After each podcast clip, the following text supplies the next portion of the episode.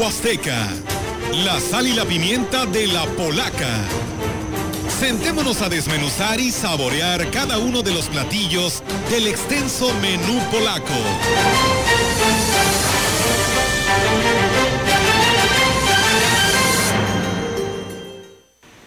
¿Qué tal? Muy buenos días, gracias por continuar con nosotros. Son las 10 de la mañana, no, 11 de la mañana, mejor dicho. 11 de la mañana nos dan 11 con 10. ¿Sí? ¿Estoy bien? ¿Qué te pasó, Ophelia? ¿Que se te atrasó el reloj? Me quedé, en el, Todavía notici- no me quedé en el noticiero, Víctor. 11 con 10 minutos, gracias por continuar con nosotros. Empezamos ya lo que es Mesa Huasteca en su edición número 17. Desde que iniciaron los procesos, bueno, desde que inició prácticamente el año, estamos con usted a través de este espacio de análisis y crítica crítica positiva, tratamos de ser lo más positivos y objetivos posibles y pues nos da muchísimo gusto que esté con nosotros a, esta primera semana que concluye del segundo periodo o del segundo mes de campaña en materia municipal y diputaciones. Así es. Y bueno, qué, qué, gusto que ya estemos todos integrados. Eh, Olga Lidia, buenos días. ¿Qué tal? Nuevamente buenos días y buenos días a este auditorio que ya se suma a esta transmisión especial en esta mañana donde tenemos pues precisamente esta mesa huasteca para quienes nos escuchan respecto pues al tema de, de la política que pues bueno todos esperamos resultados positivos no con este primer debate que organiza el CEPAC en coordinación con la Universidad Autónoma de San Luis Potosí. El CEPAC ha dicho que va a ser un formato muy dinámico, este, precisamente en estos días lo dieron a conocer, estamos hablando de que se va a desarrollar mañana en punto de las 19 horas, será un evento cerrado en el que únicamente estén participando los candidatos, me parece que uno de ellos, el de Nueva Alianza, estará haciéndolo desde su domicilio vía Zoom debido a que está enfrentando pues el problema del de COVID. coronavirus. Sí.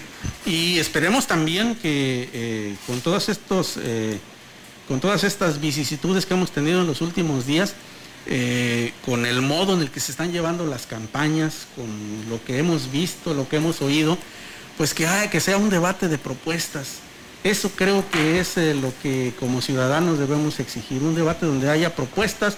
Las descalificaciones creo que ya, ya son eh, pues tema pasado, ¿no? Como que ya no vienen al caso estas últimas semanas, ¿no? Claro, aquí lo que hay que ver no es lo que quedó hace 20 kilómetros, ¿no? sino lo que viene por delante, aquello que es lo que vamos a enfrentar, eh, todos los problemas, porque son muchos en el país, aunque eh, eh, inmersos en esta cuestión del, del proceso electoral no lo estemos viendo, no lo estemos percibiendo, pero el país tiene muchos problemas y eso es lo que nos tienen que decir los señores candidatos, cómo los vamos a enfrentar y qué es lo que proponen ellos. Bueno, bueno, nada más recordarles que sería Octavio Pedrosa Gaitán de la coalición Sí por San Luis, Mónica Liliana Rangel de Morena, José Ricardo Gallardo Cardona de los partidos Verde, Ecologista y del Trabajo, eh, también Adrián Esper Cárdenas del Partido Encuentro Solidario, Adriana Marbeli Constanzo Rangel del Movimiento Ciudadano, José Luis Romero Calzada de Redes Sociales Progresistas, Francisco Javier Rico Ábalos de Nueva Alianza, Juan Carlos Machinera de Fuerza por México y José Antonio Segoviano García, Independiente. Este último, por cierto, no hemos sabido nada de él aquí, no, su área de comunicación social no ha estado pues eh, enviando información, tampoco hemos sabido de que tenga visitas en la región Huasteca, a reserva de que él haya hecho estas y no las haya anunciado. Pero bueno, mire, según el formato presentado por el CEPAC, se va a tratar de tres bloques este primer eh, debate en el que es obligatoriedad para los candidatos el estar participando. ¿De qué se trata?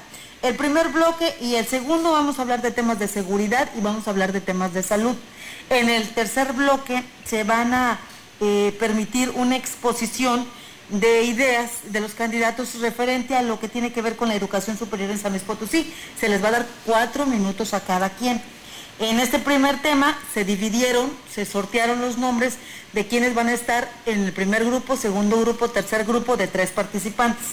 En el primer tema, por ejemplo, está Mónica Liliana, José Luis Romero y Adrián- Adriana Marbeli Constanzo. En el segundo grupo, para el primer tema, estará Adrián Esper, eh, José Ricardo Gallardo y Francisco Javier Rico Ábalos. Eh, para el tercero, Octavio, Octavio Pedrosa, Arturo Segoviano y Carlos Machinena. Para el segmento de salud, el segundo segmento de salud, se eh, sortearon de la siguiente manera. El primer grupo que va a hablar de este tema es Arturo Segoviano, seguido de Mónica Liliana Rangel y Octavio Pedrosa. El segundo grupo que a mí me causa así como que tantita preocupación, porque agrupa los siguientes candidatos. Escuchen ustedes, Adrián Esper, José Luis Romero eh, y Ricardo Gallardo. ¿Por qué me preocupa? Porque eh, Tecmol ha buscado lucha frontal o pleito frontal contra Adrián y contra el candidato Ricardo Gallardo. Entonces, el tenerlos juntos debatiendo en un solo tema, sí me preocupa cómo se vaya a dar particularmente la participación de ellos. El tercer grupo, eh, ya entra Francisco Javier Rico, que estará vía Zoom, reiteramos. Eh, está también eh, Marbeli Constanzo y Juan Carlos Machinena, que bueno, él es Fuerza por México, a él sí lo estamos conociendo. Ya en el último grupo, que es en el tema de la educación superior, pues van a estar de la siguiente manera, del 1 al 9. Inicia Segoviano, continúa Octavio Pedrosa, le sigue Juan Carlos Machinena, entra Marbeli Constanzo, luego sigue Adrián Esper, en un sexto lugar Ricardo Gallardo, luego eh, sigue Mónica Liliana Rangel, luego sigue eh, Francisco Javier Rico y José Luis Romero Calzada. Este es el formato en términos generales de cómo se va a plantear mañana este primer debate de candidatos a la gubernatura. ¿Qué les parece? ¿Qué esperarías tú, Ofelia? ¿Qué esperarías tú, eh, Rogelio, de, este debate, dado que, como lo hemos visto, hay pues propuesta también hay ese discurso eh, pues muy tradicional, muy de otros años y el extremo opuesto, hay eh, candidatos que han llegado pues a, romper estos esquemas y a manifestarse de una manera muy peculiar, muy particular. Eh, ¿qué, esperaríamos? Yo, yo les preguntaría. En lo que a mí se refiere, que sea un debate de altura, que sea de propuestas, de lo que se puede y no se puede hacer. Estaba viendo un video precisamente de cuando fuera el debate del 2018 entre los candidatos a la presidencia de la República y hubo señalamientos de todos los candidatos, pero no se perdió la cordura, estuvieron en calma, eh, hicieron sus argumentos y no sucedió nada. Entonces eso es lo que yo a, manera personal deseo que exista el día de mañana, que por cierto este debate lo transmitiremos aquí en la gran compañía. Así es, a partir de las 19 horas, a través de la radio usted va a poder tener acceso a este debate y conocer de primera voz eh, lo que tiene que decir cada uno de los candidatos. Y dices bien, Víctor, será interesante saber qué van a proponer en estos tres temas que son particularmente importantes para nuestro Estado. El tema de seguridad en el que todos, y hay que decirlo directamente y las cosas como son, se han hecho patos han estado sacándole eh, eh, al tema durante sus visitas, particularmente en la región Huasteca y en las diversas zonas del estado potosino. No han dicho nada en concreto, algunos han prometido que van a eh, ponerle aquí unas instalaciones muy bonitas a la Guardia Nacional para que ya se quede de planta, pero eh, no han hablado, por ejemplo, del mejoramiento de las condiciones de trabajo de nuestros elementos policíacos, que se siguen quejando de la falta de equipo, la falta de apoyo, del que arriesgar sus vidas sin una remuneración económica que les sea, pues, para dejar tranquilas a sus familias en determinado momento que ellos faltaran o que ellos se puedan salir a otras partes del Estado y, por, y que su familia esté bien, esté tranquila, económicamente hablando. Yo te diría que el complemento de la seguridad, Ofelia, Víctor, Olga, sería el crear fuentes de empleo. Pues sí. Porque no todo es armar a los policías y protegerlos y darles buenos sueldos. No, es mantener ocupada precisamente a la ciudadanía y eso es lo que adolece no tan solo el estado de San Luis Potosí, sino todo el país y todo el mundo, la falta de empleos que, que podría ser con la creación de empresas e industrias que precisamente vayan con la, eh, ¿cómo te podría decir? No con la construcción, sino con las costumbres tradiciones y valores, tanto humanos eh, como este, este, físicos y elementales de la Huasteca Potosina. Fíjate que sí, que el tema de seguridad va de la mano todo, precisamente ya dices tú, el, facilitar las cosas para que vengan a instalarse empresas o bien eh, gestionar apoyos y recursos, créditos sobre todo, para eh, apoyar a los empresarios en términos de generar, generar autoempleo, de capacitaciones, de talleres, eh, de que esto vaya permitiendo que eh, cada municipio desarrolle su vocación natural y que haya un gobierno que los esté apoyando, reactivando. Si bien es, es difícil traer industria, traer empresas, pero no es difícil apoyar a emprendedores porque hay muchísimos emprendedores. La pandemia nos hizo sacar el emprendimiento y bueno, hay que aprovechar todo eso, pero a través de un gobierno que esté consciente y de que pueda proporcionar el recurso, no fondo perdido, porque las cosas no deben de ser regaladas, sino que les permita confiar con fácil papeleo, que no sea muy complicado y que eh, esto les permita a la gente tratar de recuperarse. Y que el emprendedor, y que el emprendedor responda, ¿cómo? Haciendo productiva precisamente esa posibilidad que le brinda un gobierno. Entonces sí es muy importante no nada más este, decir ya me dieron el dinero, voy a poner hoy mi empresa, mañana la quito y me quedo con el billete. No, hay que seguir trabajando. Tocaron ustedes un tema que es fundamental. Cuando un jefe o jefa de familia tiene eh, resuelto la cuestión de, tener un empleo, de tener una remuneración digna eh, y de poder proporcionarle a su familia los satisfactores que requiere para su correcto desarrollo. Yo no digo que nadie se va a dedicar a la criminalidad, pero es más difícil hacerlo porque tienen lo que requieren, lo que necesitan. El mismo caso sucede con los elementos que nos procuran justicia, la policía, la Guardia Nacional, pues eh, ellos nos, si tienen un buen salario, pues difícilmente se van a arriesgar a, meterse con, en, cuestiones no legales, ¿verdad? Tomás, eh, tocas un punto muy importante. Desafortunadamente, nuestros jóvenes son los que más están siendo arrastrados por esta situación. ¿Y sabes qué es lo más triste? Que son nuestros jóvenes a los que están matando. Nos estamos quedando sin jóvenes. Porque los jóvenes, ante la falta de, de alternativas de empleo, de situaciones para desarrollarse, caen a lo más fácil, los envuelven.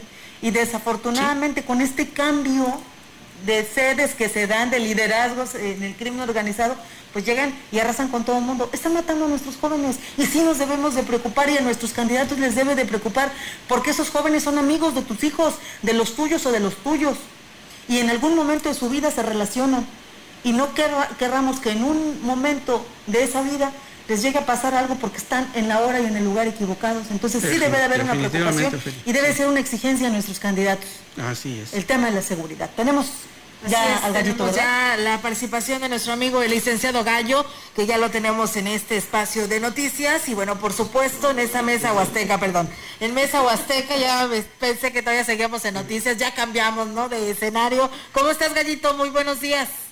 Emocionado, como siempre, con el gusto de saludar a mi amadísima Huasteca Potosina y qué mejor que a través de mi casa, la gran compañía, en donde como cada sábado tengo el gusto de platicar con ustedes del acontecer político acá del Valle del Tangamanga, directa y en vivo para todo el Valle de Santiago de Oxitipa, porque esta semana, esta semana hubo tres cosas que hay que apuntar para, pues obviamente para el escenario político, ¿no? Para lo que se está viniendo y que ya en un mes va a tomar forma todo lo que hayan logrado, lo que hayan trabajado, lo que hayan dicho los candidatos, las candidatas de todos los colores, partidos y puestos habidos y por haber.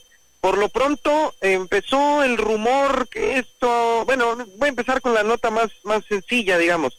Eh, en caridad de Dios y gracias a todos los santos, el, la sala superior del Tribunal Electoral del Poder Judicial de la Federación, la última instancia a la que pueden recurrir los políticos, los hombres, que mujeres que quieren participar en la vida electoral, en caso de que alguna resolución no les haya sido favorecida, ahí pueden acudir y ahí si les dicen como jurídicamente los abogados decimos le dan palo, pues ahora sí que con mucho dolor pueden ir a, a, molestar a la mayor de su casa.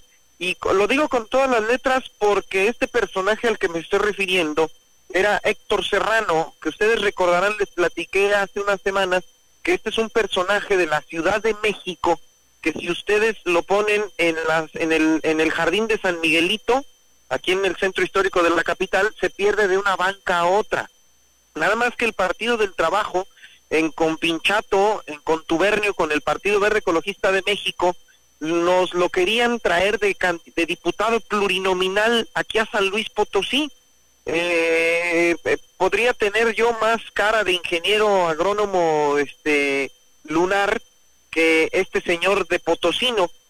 Fue secretario de gobierno con Miguel Ángel Mancera, fue diputado allá en la Ciudad de México, fue funcionario en, los gobiernos de Miguel Ángel Mancera, pero de Potosino no tenía absolutamente nada, nada más que como casualmente hizo mucha amistad como diputado federal con eh, Ricardo Gallardo, pues quién sabe, dicen que piensa mal y acertarás, entonces pues a lo mejor de premio se lo quería traer acá a San Luis Potosí, el CEPAC le negó su registro, el Consejo Estatal Electoral y de Participación Ciudadana le negó su registro, acudió a la famosa sala de Monterrey para apelar y también le dijeron que ni potosino y aparte no había cumplido con otros requisitos, acudió a la sala superior y de nueva cuenta, como dice Paquita, la del barrio, arrástrate con su canción, bueno, pues también le dieron las gracias y por lo pronto no va a ser diputado en San Luis Potosí. Esa fue la primera. La segunda, la segunda que les comento fue, y esto sí ya ustedes analícenlo, casualmente por obra y gracia del Espíritu Santo, el jueves, el jueves por la noche, Mario Delgado, presidente nacional de Morena, publicó en su cuenta de Twitter, él publicó en su cuenta de Twitter que el INE podía darle otro golpe, otro estoconazo a Morena, quitándole la candidatura a Mónica Rangel. Claro, ¿qué provocó todo esto? Bueno, pues el movimiento, el, el, el, el escándalo, la, la urgencia, mediáticamente, pues nos puso a todos, pues algo va a pasar mañana en el INE para que el presidente nacional de Morena lo esté anunciando de que puede algo pasar, pues es que a lo mejor algo va a pasar. Y no, hasta eso no llegó la sangre de Morena al río del, Instituto Nacional Electoral. Se hablaba de que tal vez el INE le fuera a quitar la candidatura a Mónica Rangel por el mismo tema de la comprobación de gastos de precampaña similar a lo de Félix Salgado Macedonio. Este, y no, no, no llegó, no pasó eso. Lo raro, lo casual, lo, lo, lo interesante es que haya sido Mario Delgado el que dio a conocer esta noticia como queriendo asusar, esto ya yo lo tengo como comentario personalísimo, como queriendo asusar, como queriendo asustar, como queriendo este mover las aguas del, del, mar potosino electoral, pues para ver si pegaba tanto en el INE como mediáticamente, y quién sabe, a lo mejor si el INE hubiera, le, si le hubiera dado el puntillazo a Mónica Rangel. No pasó, qué bueno, porque entonces también así hubiéramos tenido otra serie de movimientos en las campañas que nos hubieran este, llevado, quién sabe si a manifestaciones, a quejas, a denuncias, a, a, señalamientos de parte de los candidatos afectados de que los estaban, los estaban atacando. Esto fue lo que ocurrió en cuanto a Mónica Rangel, a Morena, y el día de ayer San Luis Potosí tuvo una visita también de las estelares de la semana. Estuvo presente Alejandro Moreno, presidente nacional del Partido Revolucionario Institucional, por la mañana estuvimos en un desayuno en, un hotel en el centro de la ciudad, ahí obviamente con la representación de mi casa, la gran compañía. Eh, yo le pregunté a Alejandro Moreno, porque como siempre los discursos de los políticos son este en contra de la oposición. Concretamente el PRI en contra de Morena, los diputados de Morena son lo peor, los diputados de Morena son la, basura más grande de la historia, los diputados de Morena son todos los este, defectos de la humanidad. Bueno, entonces yo le pregunté a Alejandro Moreno que si él, él como presidente del PRI, pues garantizaba que todos los candidatos a diputados locales, a diputados federales por parte de la coalición, o al menos los del PRI me los garantizaba y me los daba por buenos como hombres de hombres mujeres de probidad de honradez de trayectoria de profesionalismo de, de, de capacidad de, de, todos los valores habidos y por haber. Y por supuesto que la respuesta fue más larga que mi pregunta.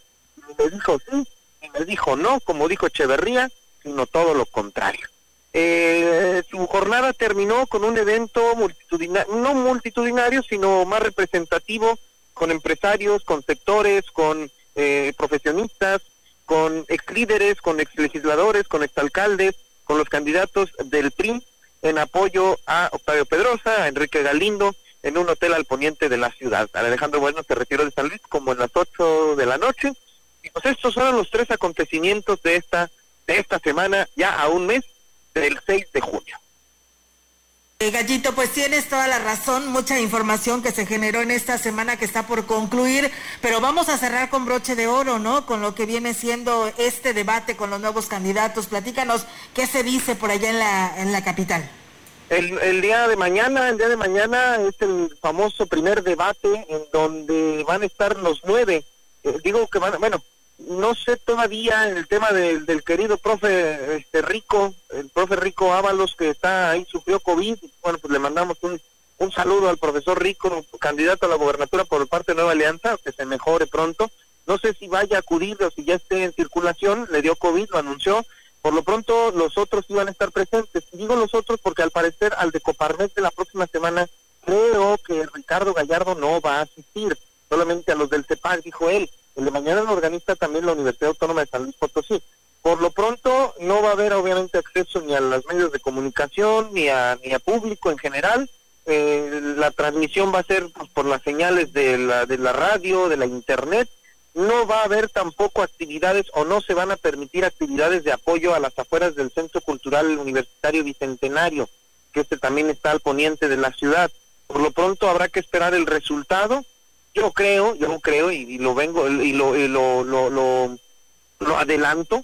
Eh, va a haber de todo, va a haber desde los señalamientos fuertes, desde los señalamientos delicados, hasta los espectáculos bochornosos, ridículos, que nos van a procurar los nueve candidatos. Y ya agarren parejo ustedes, porque sí va a haber de todo. Sí seriedad, sí buenas propuestas, sí señalamientos, sí buen discurso, sí buen mensaje, pero también va a haber bochorno, espectáculo, este circo, maroma y teatro.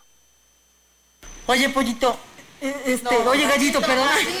Ya te ando cambiando el sexo, amigo, por favor, perdóname. No, no, no. Me proyecté. Gustavo, no la perdones. Gustavo, por favor, te pido encarecidamente con un plato de sacahuila en la mano que me perdones. Esos, este, luego los traen medios avapuleados a nivel nacional y a nivel, este, local, ¿eh? La prensa. Estuvo buena, ¿no, gallito? Muy buena.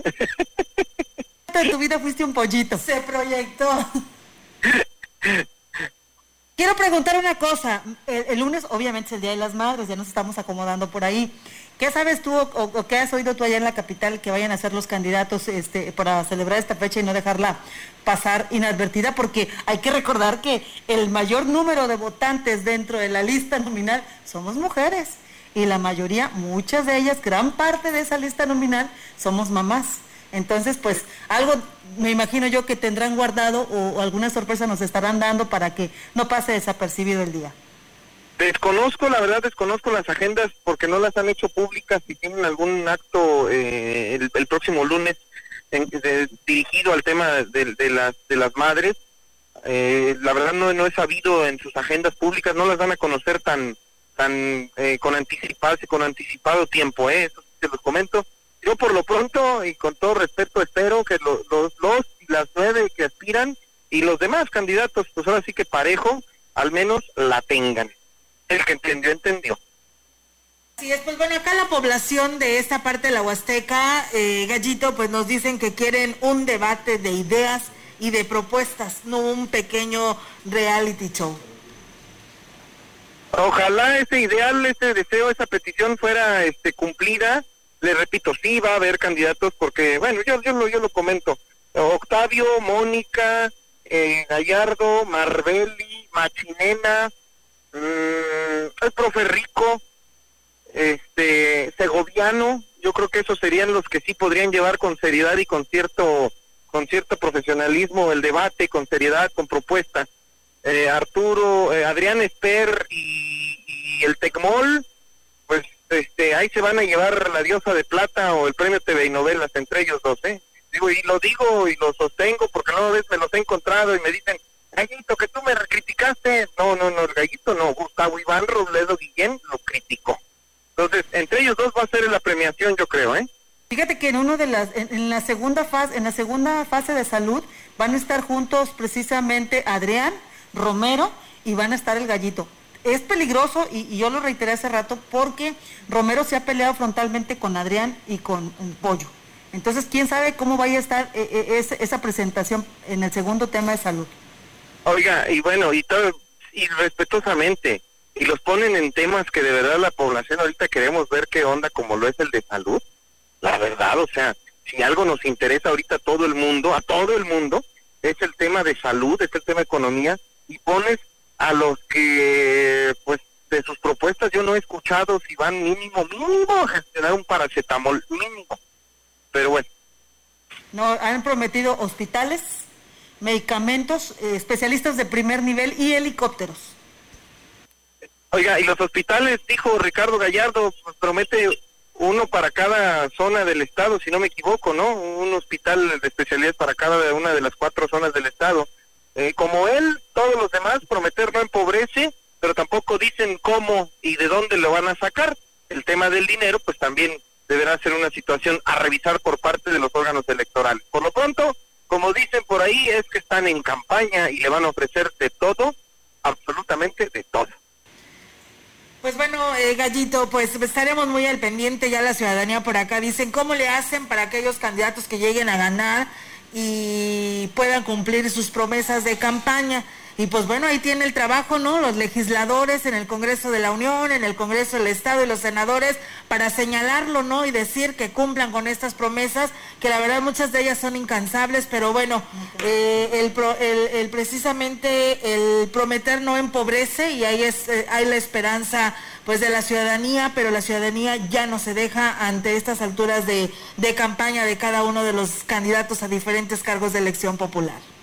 Yo, yo quisiera terminar, yo quisiera terminar, y no, bueno, obviamente nosotros lo tenemos que hacer por, por, informarnos, para, para, para informar a la ciudadanía, pero yo sí quiero rogarle, rogarle encarecidamente a todos los huastecos que me están escuchando, a todos los potosinos que me están escuchando, que de verdad el día de mañana démonos el tiempo de, ver, de escuchar este debate.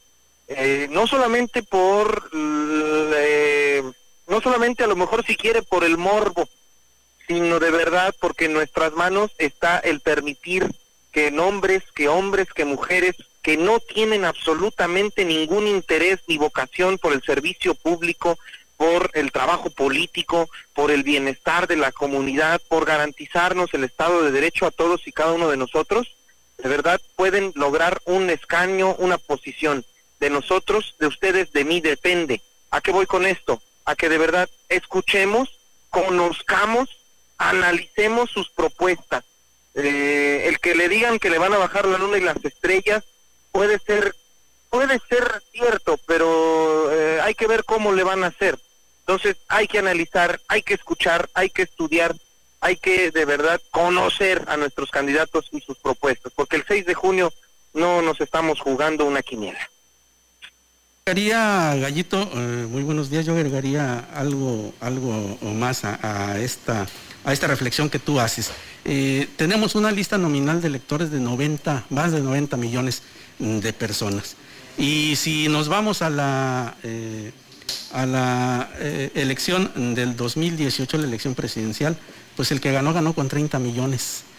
Y digo las cifras, por supuesto también en nuestro estado, eh, en la última elección participó el 62% del electorado. Y digo las cifras porque, eh, pues eh, obviamente, quien está en el poder no está gracias a la mayoría, sino a una mayor minoría. Y de ahí, ahí radica la importancia, ¿no? En invitar a la gente a que participe, es nuestro derecho, pero también es una obligación cívica el emitir nuestro voto. ¿Cómo lo ves? Es nuestro derecho y es una obligación cívica y sobre todo es la responsabilidad de de verdad de de verdad analizar, analizar por quién, por qué vamos a emitir nuestro voto. Hágalo, hágalo libremente, pero hágalo con conciencia, con razón, con, con, con, este, con voluntad propia, con criterio, con conocimiento de todos y cada uno de los puntos de lo que nos ofrecen los candidatos. Son una burla, son una seriedad, son una este, patraña son un, eh, buenos perfiles. Hay de todo, se lo repito, hay de todo. De nosotros depende que lleguen los buenos o que lleguen los malos.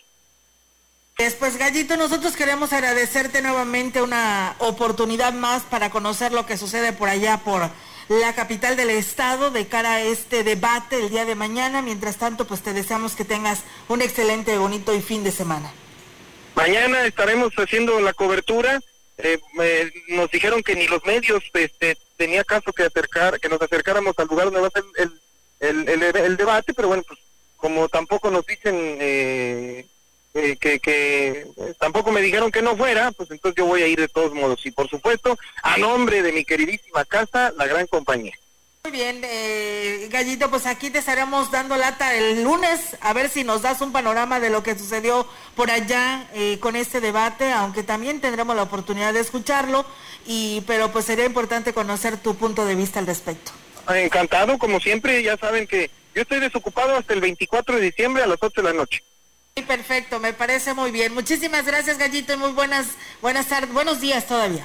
Buenos días, beso y abrazo a toda mi amada Huasteca Potosina. Gracias. Gracias también a ti. Nosotros vamos a pausa, tenemos este compromiso y regresamos.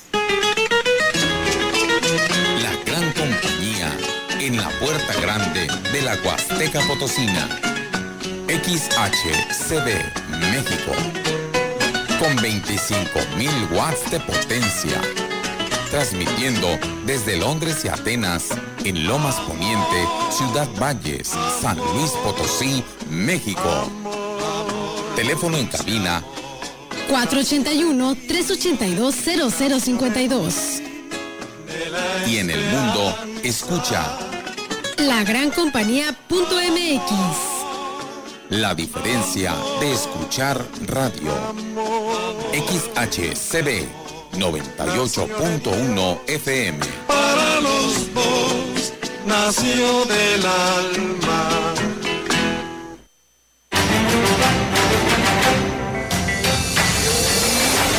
Acompáñenos este y todos los sábados en nuestra Mesa Huasteca.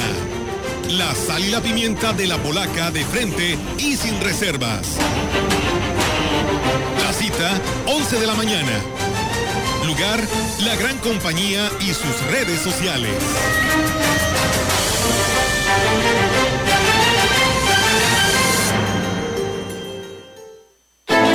Las y los mexicanos tienen dos opciones.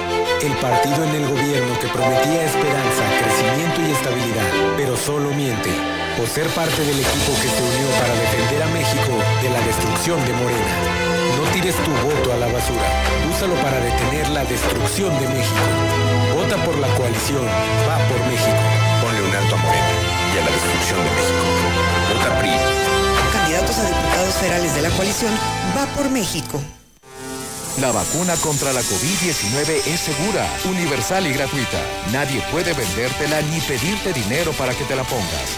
Si necesitas denunciar a una persona servidora pública, visita sidec.funcionpublica.gov.mx o llama al 911. Cuidémonos entre todos. Vacúnate y no bajes la guardia. Secretaría de Salud. Este programa es público ajeno a cualquier partido político. Queda prohibido el uso para fines distintos a los establecidos en el programa.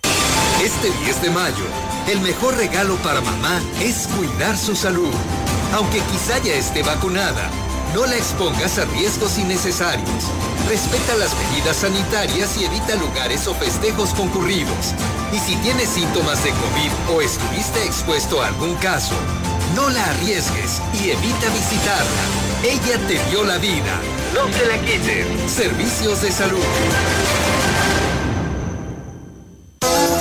Ven por los consentidos Chedragui de mamá. 20% de bonificación en monedero en telefonía celular Telcel y AT&T. Consulta artículos participantes del 7 al 10 de mayo. Los consentidos Chedragui sí cuestan menos.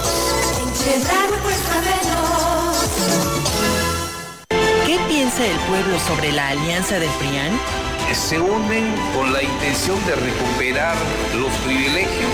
Pues porque quieren impedir que siga la transformación. Sería volver a lo mismo de siempre. Ellos no van a apoyar a, a México, la gente, los mexicanos, los pobres, los más pobres, no lo van a hacer. Solamente veían para ellos, no veían la mejora de las comunidades ni la mejora de las personas. Ellos lo que buscan es recuperar el poder. Defendamos la esperanza. Morena. Muebles Cambeses celebra a mamá todo el mes de mayo con grandes ofertas en toda la tienda. Salas, comedores, recámaras, colchones, cocinas, ventiladores y todo para la reina del hogar. Regala a mamá muebles de buena calidad. Los encuentras solo en Muebles Cambeses. Más de 60 años amueblando los hogares huastecos. Le espera en Juárez y Madero, donde sí rinde su dinero. Este 10 de mayo, Mariscos Vallarta te espera para festejar a mamá. Celebra con ella y disfruta de exquisitos platillos a la carta. Y recuerda la promoción de lunes. Tres órdenes de caldo al precio de dos en todas las especialidades. Mariscos Vallarta. Sabores frescos como en la costa. Servicio a domicilio al 481-193-6543. Hidalgo, casi esquina con Obregón. Frente a la gasolinera. Florería Xochimilco se hace presente con hermosos arreglos en las fechas más importantes y este lunes 10 de mayo no será la excepción. Está ubicado Florería Xochimilco en Carranza, esquina con Niños Héroes, zona centro, a unos pasos de la Eco Grande. Ahí encuentra usted novedosos diseños en arreglos florales para regalar a mamá este 10 de mayo. Rosas, girasoles, herberas, bases de moda y tradicionales. Servicio a domicilio. Presupuestos y pedidos con tiempo al celular 481, o mejor dicho 48 11 45 54 60. 48 11 45 54 60. Florería Xochimilco. Te dedico mis versos, mi ser, mis victorias.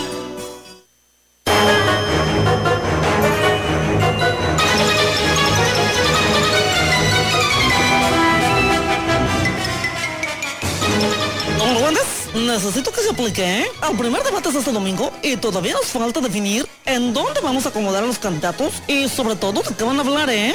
No sea que vayan a empezar a echar indirectas. Y le voy a encargar muy encarecidamente ¿eh? que al tecmole el pollito me los coloque cada uno en una esquina, ¿eh? Y bien la pared. No quiero nuevamente confrontaciones. Ay, doña Polaca, pues eso no se lo puedo garantizar. Ya ve cómo son esos muchachos, así bien sabe cómo. Y no me vaya a tocar a mí el catorrazo por andar de moderador. Ay, no, yo paso. Ay, no, que yo paso ni que nada. Que lo dije muy claro que el CEPAC nos está asignando la comisión de organizar el primer debate cómico mágico musical para que mis nueve candidatos ahora sí nos digan cómo, cuándo y de dónde van a sacar el recurso para cumplir todo lo que andan prometiendo. Sí, doña Polaca, pero ¿y si no se controlan? ¿Y si luego Adriancito hace un berrinche? Ay, no, yo me estreso y ya no estoy para estos trotes. Además, ¿quién va a hablar primero? ¿Y quién después? ¿Les vamos a dar chance de que se contesten las habladas o los tiramos a locos? Ay, no, siento que me va a dar algo. Ay, no, hombre, cálmese, cálmese. A ver, respire profundo, a ver, así. Ándale, ¿eh? Ya, ya, cálmese, no es para tanto. Ya los conocemos, hombre, y sabemos de qué picojean. Además, ya están advertidos que deben estar bien portaditos, ¿eh? Y aplicados a lo suyo, porque si no, ya no van a participar en el siguiente debate. Ándale, mejor dígame cuáles van a ser las preguntas que vamos a preparar para este ejercicio democrático. Ay, pero doña Polaca, yo creo que más importante que las preguntas es hacer el casting a las edecanes que van a estar en el debate. Es muy importante que sean guapísimas para que la gente se entretenga y no la vayan a cambiar a otro programa. ¿O usted cree que debemos meter un show de medio tiempo con algunos bailarines? Digo, para hacerlo más interesante, ¿no creen? Ay, qué barbaridad está diciendo, don Argüentes. ¿Qué decanes, ni qué show, ni qué nada, hombre? Este es un evento serio, lo repito, ¿eh? Serio de toda seriedad. ¿No ve que está en juego el destino de nuestro estado? Así que no se haga y enséñame el formato ágil, entretenido, pero a la vez interesante de preguntas que vamos a implementar en este ejercicio. Ay, es que, bueno, pues, así como que muchas preguntas, lo que se dice muchas preguntas y un formato así como usted dice que sea ágil y entretenido, pues lo veo muy complicado porque todos han sacado cada puntada, pero bueno, pues lo que usted diga. Ay, Dios santo, mire, don Argüendes, no se la complique, hombre, ni que fuera para tanto. Mire, mm, ay, ¿cómo le hacemos? Ah, espérame, vamos a echar un volado, ¿eh? De águila o sol. Luego le vamos a dar unos dos minutos para que cada uno de los candidatos pueda desarrollar su tema muy a gusto, ¿verdad? Obi, yo voy a ser la moderadora para cuidar que no se me pasen de listos y pues quieran hablar de más. Pues entonces ya está resuelto esto. Aunque bueno, yo sigo pensando que debemos tener edecanes, doña Polata. Por si acaso, imagínese, hablando cada candidato, pues a qué hora se va a acabar este debate. Ay, eh, sí, hombre. No ve que te enseñamos un formato así como que, mm, pues bien dinámico, ¿verdad? Bien ligero. mm, con temas que son de interés para todos. am, para que nadie se aburra y para que todos puedan expresar sus sentimientos y el amor que sienten por la candidatura. Ah, digo, digo, digo, por el estado potosino. Oiga, todo esto está muy bien, pero hay algo de vital importancia que yo debo saber para definir qué candidato va primero y cuál va después. Y esto no se puede posponer más. Ay, no, don Argüentes, no, no, no, no, no, no me diga, no me asuste, hombre, pues de qué se trata. Ay, estamos a la vuelta de la esquina. Ándale, hombre, ya dígame, porque todavía tenemos que hacer la escenografía donde vamos a acomodar a los candidatos. Hable ya, pues. Ay, doña Polaca, ¿a poco no se imagina qué es? Si es el punto clave del debate.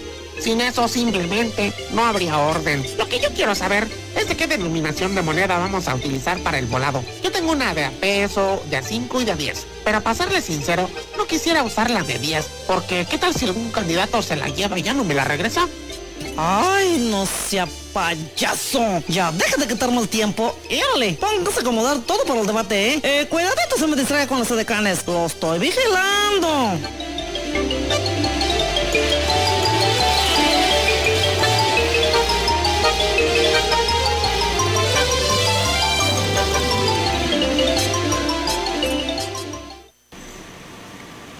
Bueno, pues ahí está, eh, todo mundo con el tema de la de la polaca iba a decir no, con el tema del debate mañana en punto de las 7, ya escucharon ustedes los temas que se van a estar abordando, es el tema de eh, seguridad, salud y estudios superiores eh, que tiene que ver con la preparación de todos nuestros jóvenes, cuál es el pensamiento, las ideas que tienen los candidatos con respecto a, este nivel de estudios y que, cuál es la importancia que le estarán dando dentro de sus gobiernos. Consideramos que pues el formato está bastante tranquilo, ¿no muchachos? Está, me parece que dinámico, me parece que la gente pues no se va a aburrir. Esperemos que eh, los candidatos traigan eh, pues plática de nivel y sobre todo lleno de propuestas. Por lo, que veo yo de dos minutos, como lo señalaba doña Polaca, eh, pues aquí sabemos precisamente lo del tiempo.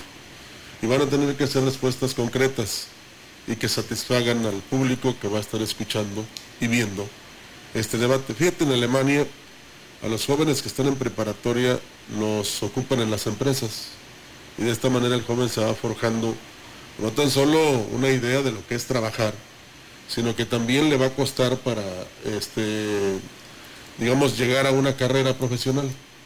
Y muchos se quedan ahí en ese nivel, pero son productivos, ¿verdad? y también es productivo el ingeniero, el licenciado, el doctor. Porque los capacitan en algún oficio. Sí, porque les dan trabajo, que es lo que en muchas partes del mundo hace falta. Entonces, no digo que Alemania no tenga inseguridad, pero aquí la, la situación es que mientras mantengas ocupado y satisfaga las necesidades económicas de las familias, no pasa nada y todo será en paz y con tranquilidad, que es lo que queremos muchos. Pues resulta interesante que, eh, por ejemplo, las escuelas a nivel medio superior, el caso de las secundarias, el caso de los bachilleratos, de las preparatorias, están tomando en cuenta dentro de sus clases eh, lo que tiene que ver con eh, los candidatos, el seguimiento a lo que es el proceso electoral, las propuestas que están ofertando. Algunos jóvenes les están encargando a los profesores tareas relacionadas con quién, quién es el gobernador, quién es el presidente municipal, cuántos municipios tiene el Estado, cuántas diputaciones tiene el, Congreso local, quiénes están participando para el, cambio de gubernatura, el cambio de presidente, el cambio de diputado local y federal. Entonces, estos ejercicios permiten que los jóvenes se involucren y se interesen. Es importante que si no tienen un panorama completo, por lo menos sepan de qué están hablando, porque muchos de ellos ya en esta elección estarán eh, ejerciendo su derecho a votar. Y es ah. importante que sepan de qué, qué se trata. Y hay que convencerlos de que vayan a las urnas el próximo 6 de junio, ¿verdad? Hay que, esa es una labor importante de los candidatos, de que la juventud, que es una gran cantidad, son millones de jóvenes en este país, pues tienen que eh, ir a las urnas el próximo 6 de junio para definir los destinos de un país, de un estado y de un municipio. Bueno, y hay que reconocer que algunos candidatos también están cooperando con, esta con este conocimiento que se le debe dar a los jóvenes, este, mostrándoles precisamente qué es lo que no se debe hacer en una campaña, ¿no? Y fíjate que, yo hasta ahorita no he visto, por ejemplo, liderazgos juveniles dentro de las diferentes candidaturas, entiéndase gubernatura y candidatos a la presidencia. he visto a los jóvenes repartiendo, por ejemplo, la publicidad del candidato, haciendo el llamado a la invitación para los mítines y las concentraciones que hacen al final del día. Los he visto echando porras, pero realmente un liderazgo de un joven que diga o que hable de las propuestas que particularmente trae cada candidato, me están debiendo esa parte que yo considero que lo deben de tomar en cuenta, ¿no? Pues la, la, ventaja ahorita de lo que tienen los jóvenes es de que hay generación de empleos porque los están invitando y los llaman a que ah, participen con ellos, ¿no? Pero eh, ellos son los que hacen ese trabajo, el trabajo fuerte, el que anden en, en las calles, en las colonias, en las casas, eh, con las altas temperaturas y este pero una preparación así en forma donde digas si llego a ganar pues te vas a, ocupar un puesto importante para que vayas creciendo y vayas haciendo experiencia y ocupes un lugar no pero lamentablemente esto no llega a suceder no y es algo que siempre hemos señalado de que a los jóvenes no les da la oportunidad y cómo vas a llegar a obtener esta experiencia. Bueno, hablan de que, por ejemplo, les van a poner internet, de que les van a, mejorar las condiciones de los campos de fútbol, las canchas, eso está muy bien, está muy padre, pero como lo hacíamos con el, tema de los servicios básicos, es algo que ya por default se lo tienes que ofertar al joven.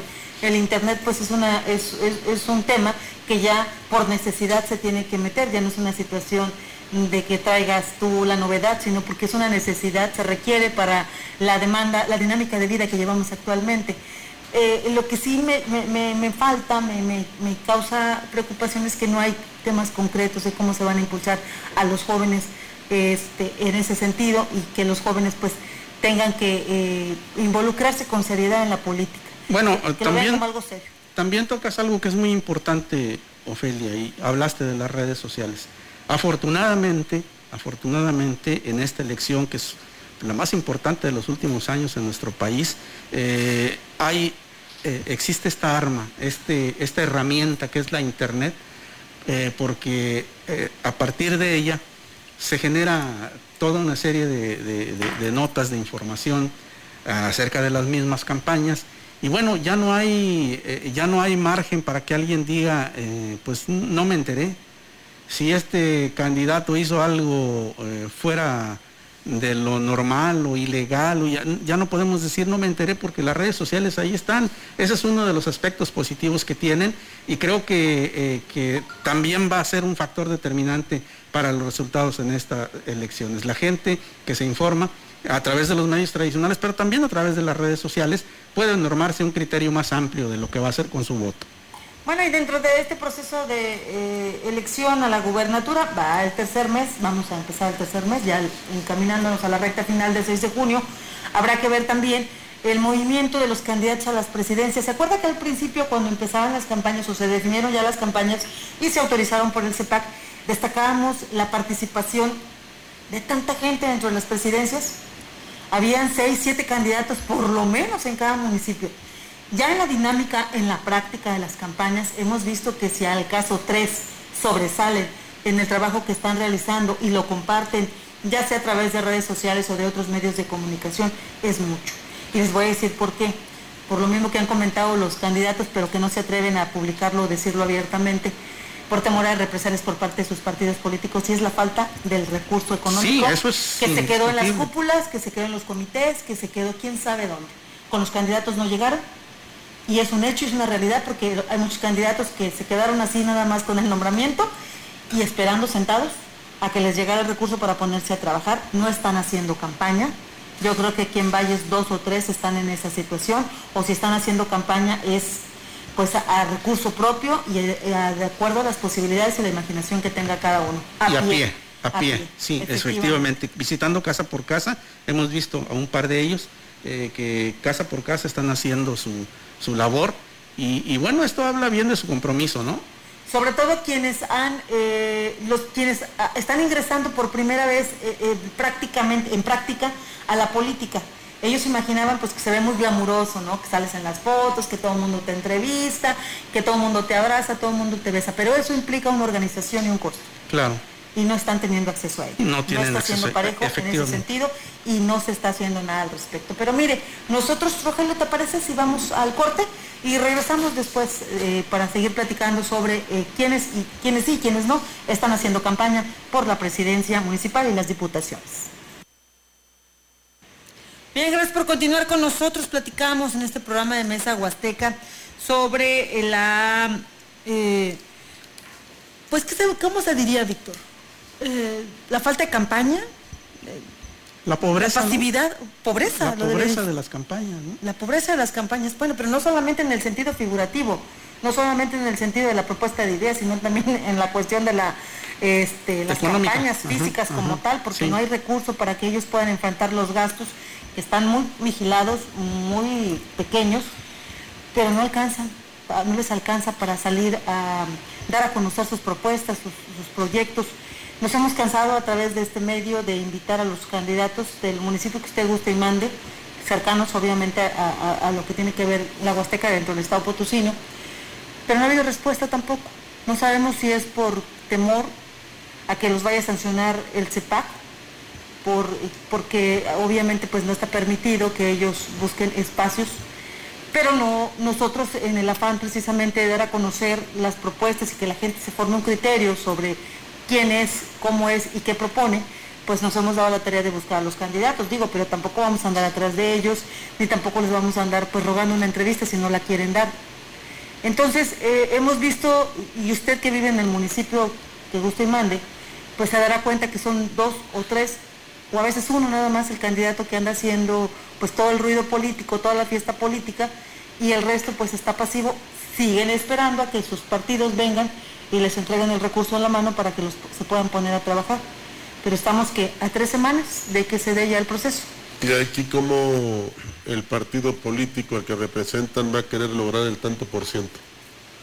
Como si no les apoyó en su momento. si no están reforzando esa parte, yo creo que se están confiando los partidos, en el caso de la coalición, por ejemplo, que ahí los partidos pues están echando un montón, por decirlo de alguna manera, y ellos este, están esperando que, que- que esta conjunción, este- esta unión de esfuerzos les permita poder cumplir con la parte que les toca para mantenerse.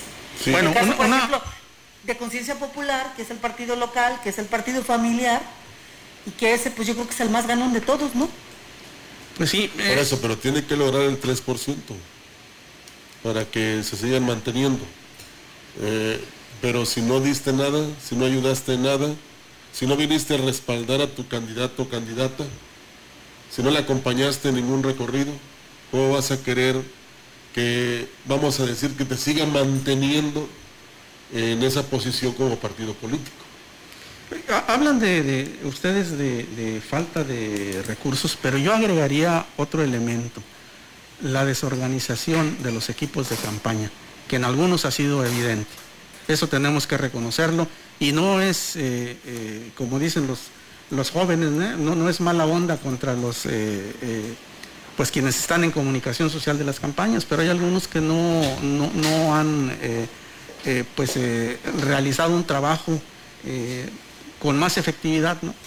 Porque si bien es cierto que eh, todo trabajo en la campaña requiere de recursos, pues también es cierto que las redes sociales nos, nos, eh, facilitan mucho y nos abaratan mucho los costos de, de este tipo de cuestiones, ¿no? Es más sencillo enviar un boletín y unas fotografías a través del WhatsApp, de correo, eh, y hay quienes no, pues no lo están haciendo así, ¿eh? o, o por lo menos no lo están haciendo con la eh, efectividad que se requiere. Sobre todo quienes entran por primera vez a la dinámica de la política, no saben cómo está el movimiento de las campañas, cuál es la organización que se debe tener. Y dices bien, Víctor, las estructuras son el 50%, las estructuras eh, Claro. partidistas son el 50% de, que- de lo que consta el triunfo o de que el candidato logre el triunfo el próximo 6 de junio. Son los coordinadores, los encargados, los que van a estar en las casillas vigilando que se dé el seguimiento como debe de, dar- de darse, que no se ah, pasen cosas por alto que pueda perjudicar a su candidato, también quienes salen casa por casa, quienes andan invitando a los vecinos, a la población, a votar por cuál candidato y promoviendo sus propuestas. Entonces, si no hay una estructura en base eh, de- dentro de las campañas, entonces está muy complicado eh, el panorama para ese candidato. Claro, y darles información ¿no? a quienes hacen este trabajo de, de- pie a tierra, casa por casa, porque eh, yo he observado en un par de ocasiones a, a grupos de jóvenes que van eh, tratando de, de- de allegarle eh, pues votos a los, a los candidatos, pero se limitan a entregar el tríptico, a, pedirle a la persona permiso para eh, colocar una lona en su domicilio o, simplemente a, invitarlos a alguna reunión, pero eh, en este sentido yo no he visto un trabajo más a fondo, más profundo, en el que digan, mire señor, venimos representando a tal candidato, sus propuestas son estas y estas, y, creo que ahí, ahí debe o ahí reside parte del éxito de las campañas políticas. Así es, nos dice el auditorio que están de acuerdo con las declaraciones que se hace un momento. Nuestro amigo El Gallo dice es importante que nos informen los candidatos, no solo lo, que vienen siendo obras, las obras que harán, sino también de dónde saldrá este recurso, que era lo que él mencionaba. Y Juan Olvera dice, nos pregunta, dice, mi pregunta sería dónde nacieron los candidatos. Ellos eh, dicen, pues, eh, quieren saber a detalle más de su persona, porque muchos de ellos ni los conocemos. Bueno, es que muchos de ellos únicamente los hemos visto eh, en movimiento ahorita con el tema de las precampañas y campañas. Desafortunadamente, yo insisto, los partidos políticos, una vez que concluye el proceso electoral al día siguiente, ya deben estar teniendo sus escuelas de formación de cuadros para los diferentes cargos de elección popular. Sacar a, pueblear a su gente, a, darse baños de pueblo para que la gente los vaya reconociendo y sobre todo ellos se vayan familiarizando con la problemática que tienen que enfrentar, más bien con la problemática a la que le deberán dar solución una vez que sean los candidatos o los prospectos a candidatos, porque ese es un puesto que se tiene que ganar a través de una preparación. Los políticos deben estar ya preparados en sus áreas, deben saber qué puertas tocar, eh, qué, proyectos desarrollar, cuál es el seguimiento, la burocracia que hay que seguir en el papeleo para que se puedan llevar al éxito los diferentes proyectos, porque no nada más es decirte, voy a venir a construir esto. ¿Dónde está el proyecto ejecutivo? ¿Dónde están los impactos? ¿Con qué, ¿Con qué dependencia lo vas a gestionar? ¿Ya metiste la solicitud? ¿Tienes algún avance? ¿De dónde vas a sacar el dinero?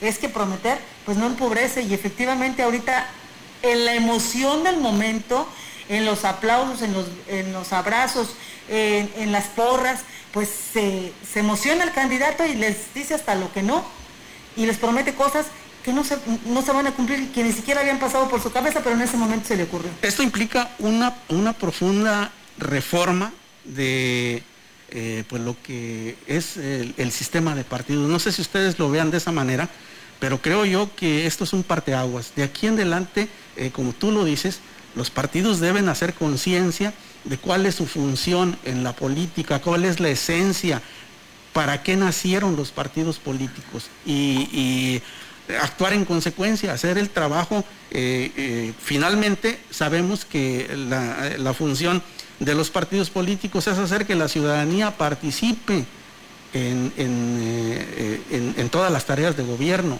desde su trinchera cada quien, pero hacerlos participar primero pues eh, eh, presentándoles candidatos, gente que sea honesta, que sea capaz y que eh, le, le den al, electorado un abanico amplio para que puedan escoger y que finalmente les nazca el gusto por participar en política.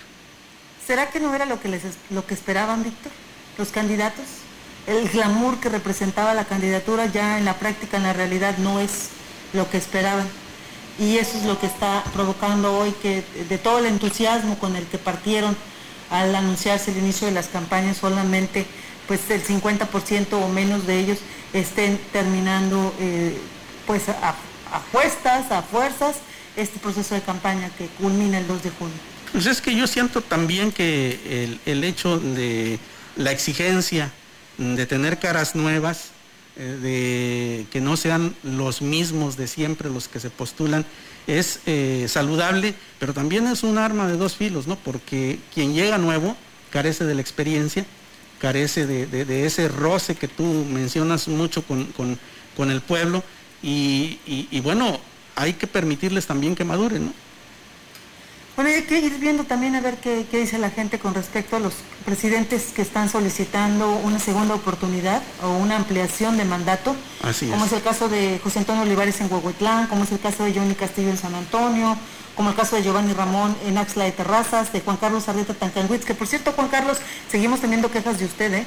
La gente sigue llamándonos y sigue mencionando que usted está haciendo uso de los recursos para el manejo de su campaña, entonces, pues usted sabrá la gente de Tancanwitz sabrá, eso le puede traer consecuencias.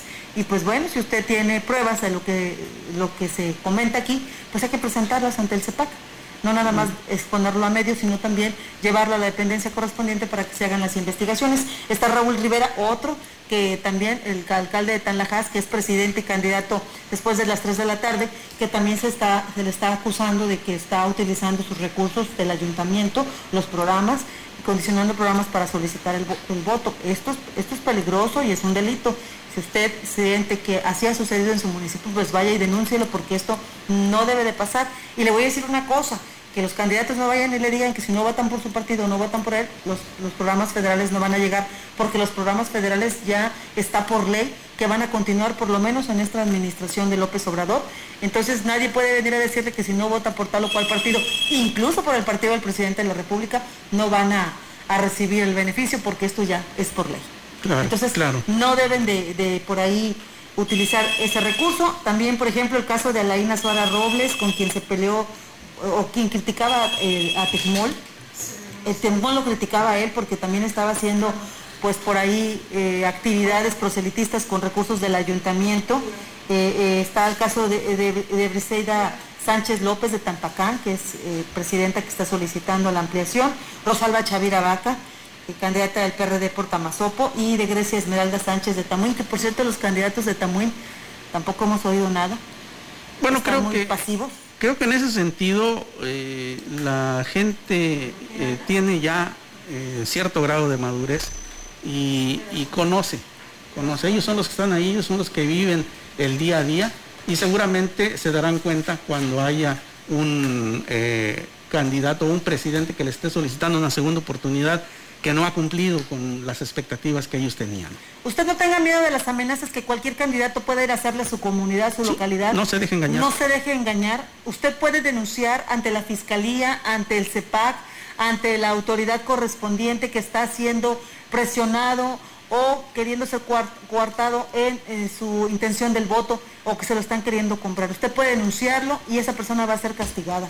Usted tiene la libertad ese día, el 6 de junio, en un lugar aislado donde solamente va a estar usted y su conciencia, de votar por quien a usted le dé su gana.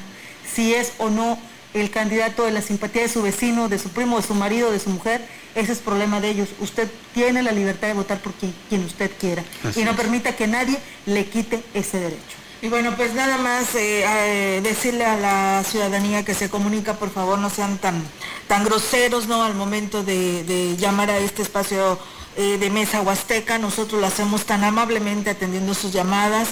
Eh, nos hablaron de Tancanguis, no quisieron dar su nombre, hablaron maravillas de su presidente municipal, que bueno, cada quien es respetable la opinión de cada uno de ustedes o como les haya ido en cada municipio, después no nos estemos quejando, pero pues bueno, yo creo que no es ético del presidente municipal que sea presidente, sea candidato y que tenga prerrogativas para gastar y además agarre dinero del municipio, eso no está bien, pero bueno, cada quien es decisión de cada eh, persona que tome su punto de vista al darnoslo a conocer. Nosotros simplemente pues eh, atendemos las llamadas de las personas que de una manera respetuosa nos las hacen llegar.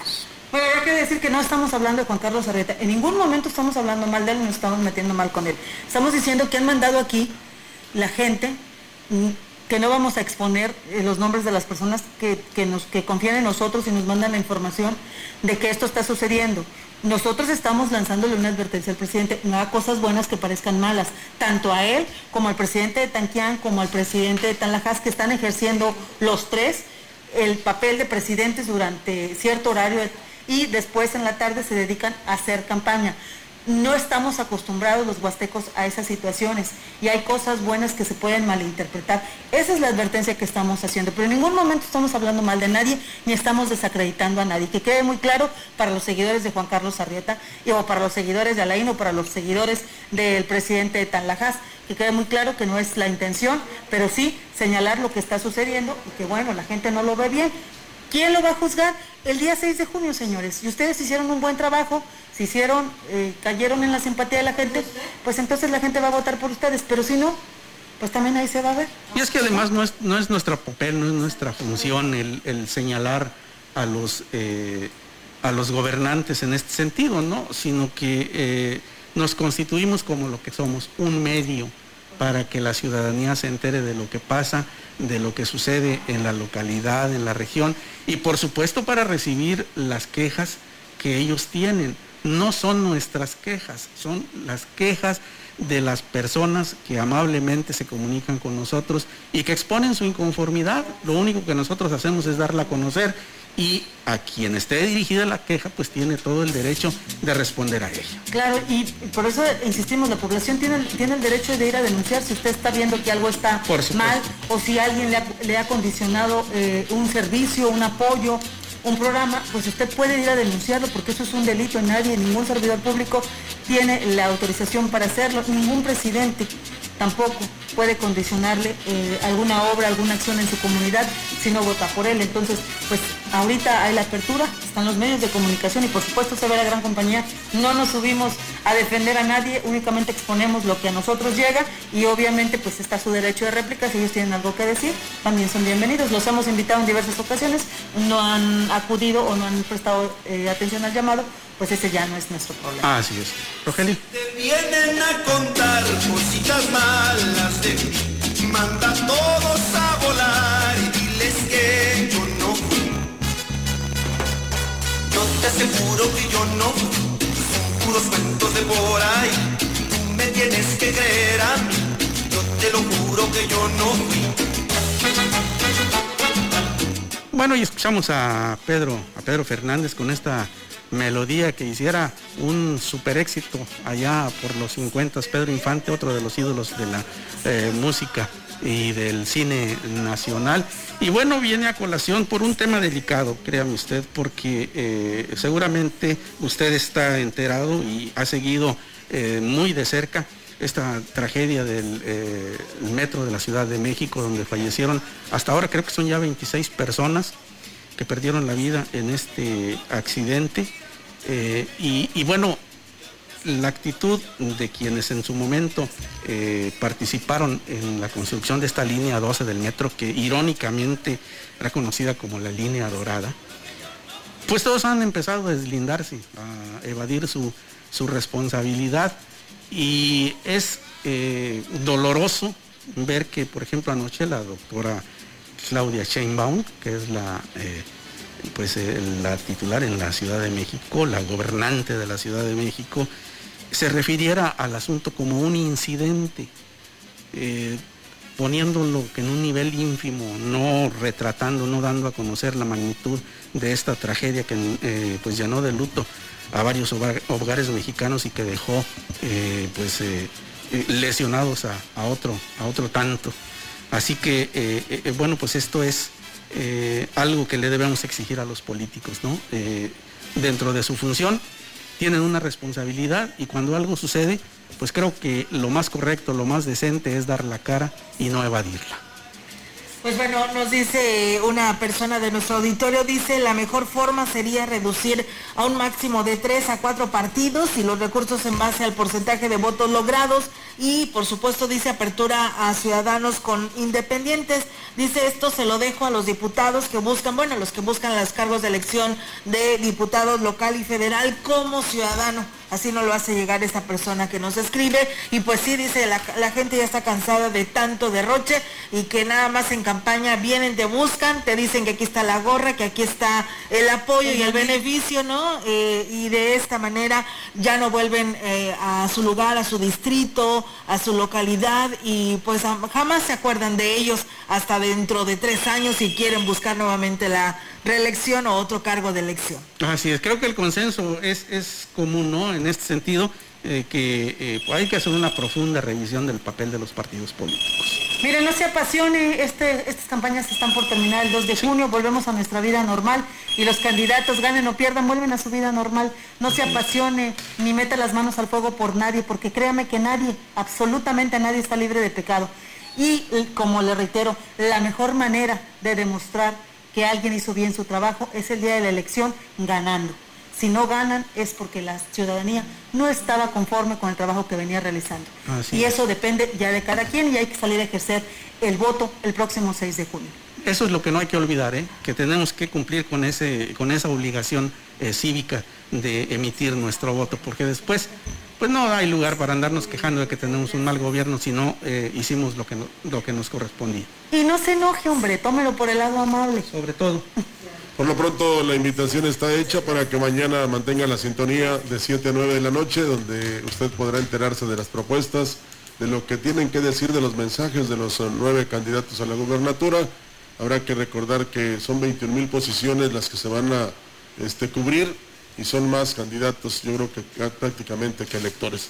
Ya nos vamos. Sí, la verdad que sí, Rogelio, y el auditorio nos habla y nos dice una voz muy gentil, no la reconocí, no sé quién me haya hablado, pero dice que no nos eno- enojemos, Ofelia, que ya los propios candidatos andan haciendo de la suya, ¿no? Y entre ellos mismos se andan peleando y diciendo y discutiendo que entre todos pues va a ganar nada más uno, ¿no? Entonces, cada quien está haciendo su luchita. Nosotros segui- seguiremos aquí informándole a todo nuestro auditorio, por supuesto, con todo el respeto que nos merece todos los ciudadanos que nos escuchan todos los 365 días del año. Mientras tanto, pásela muy bien, que tenga un excelente fin de semana y recuerde que tenemos una nueva cita aquí el próximo sábado. Y no sea lo que estamos en semáforo verde, pero el COVID sigue allá afuera. Así es Así que es. siga respetando las medidas sanitarias. Muy buenas tardes. Buenas tardes. Gracias, buenas tardes.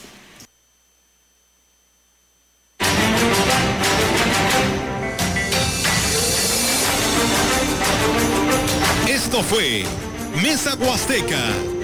Acompáñenos la próxima semana con otro menú polaco.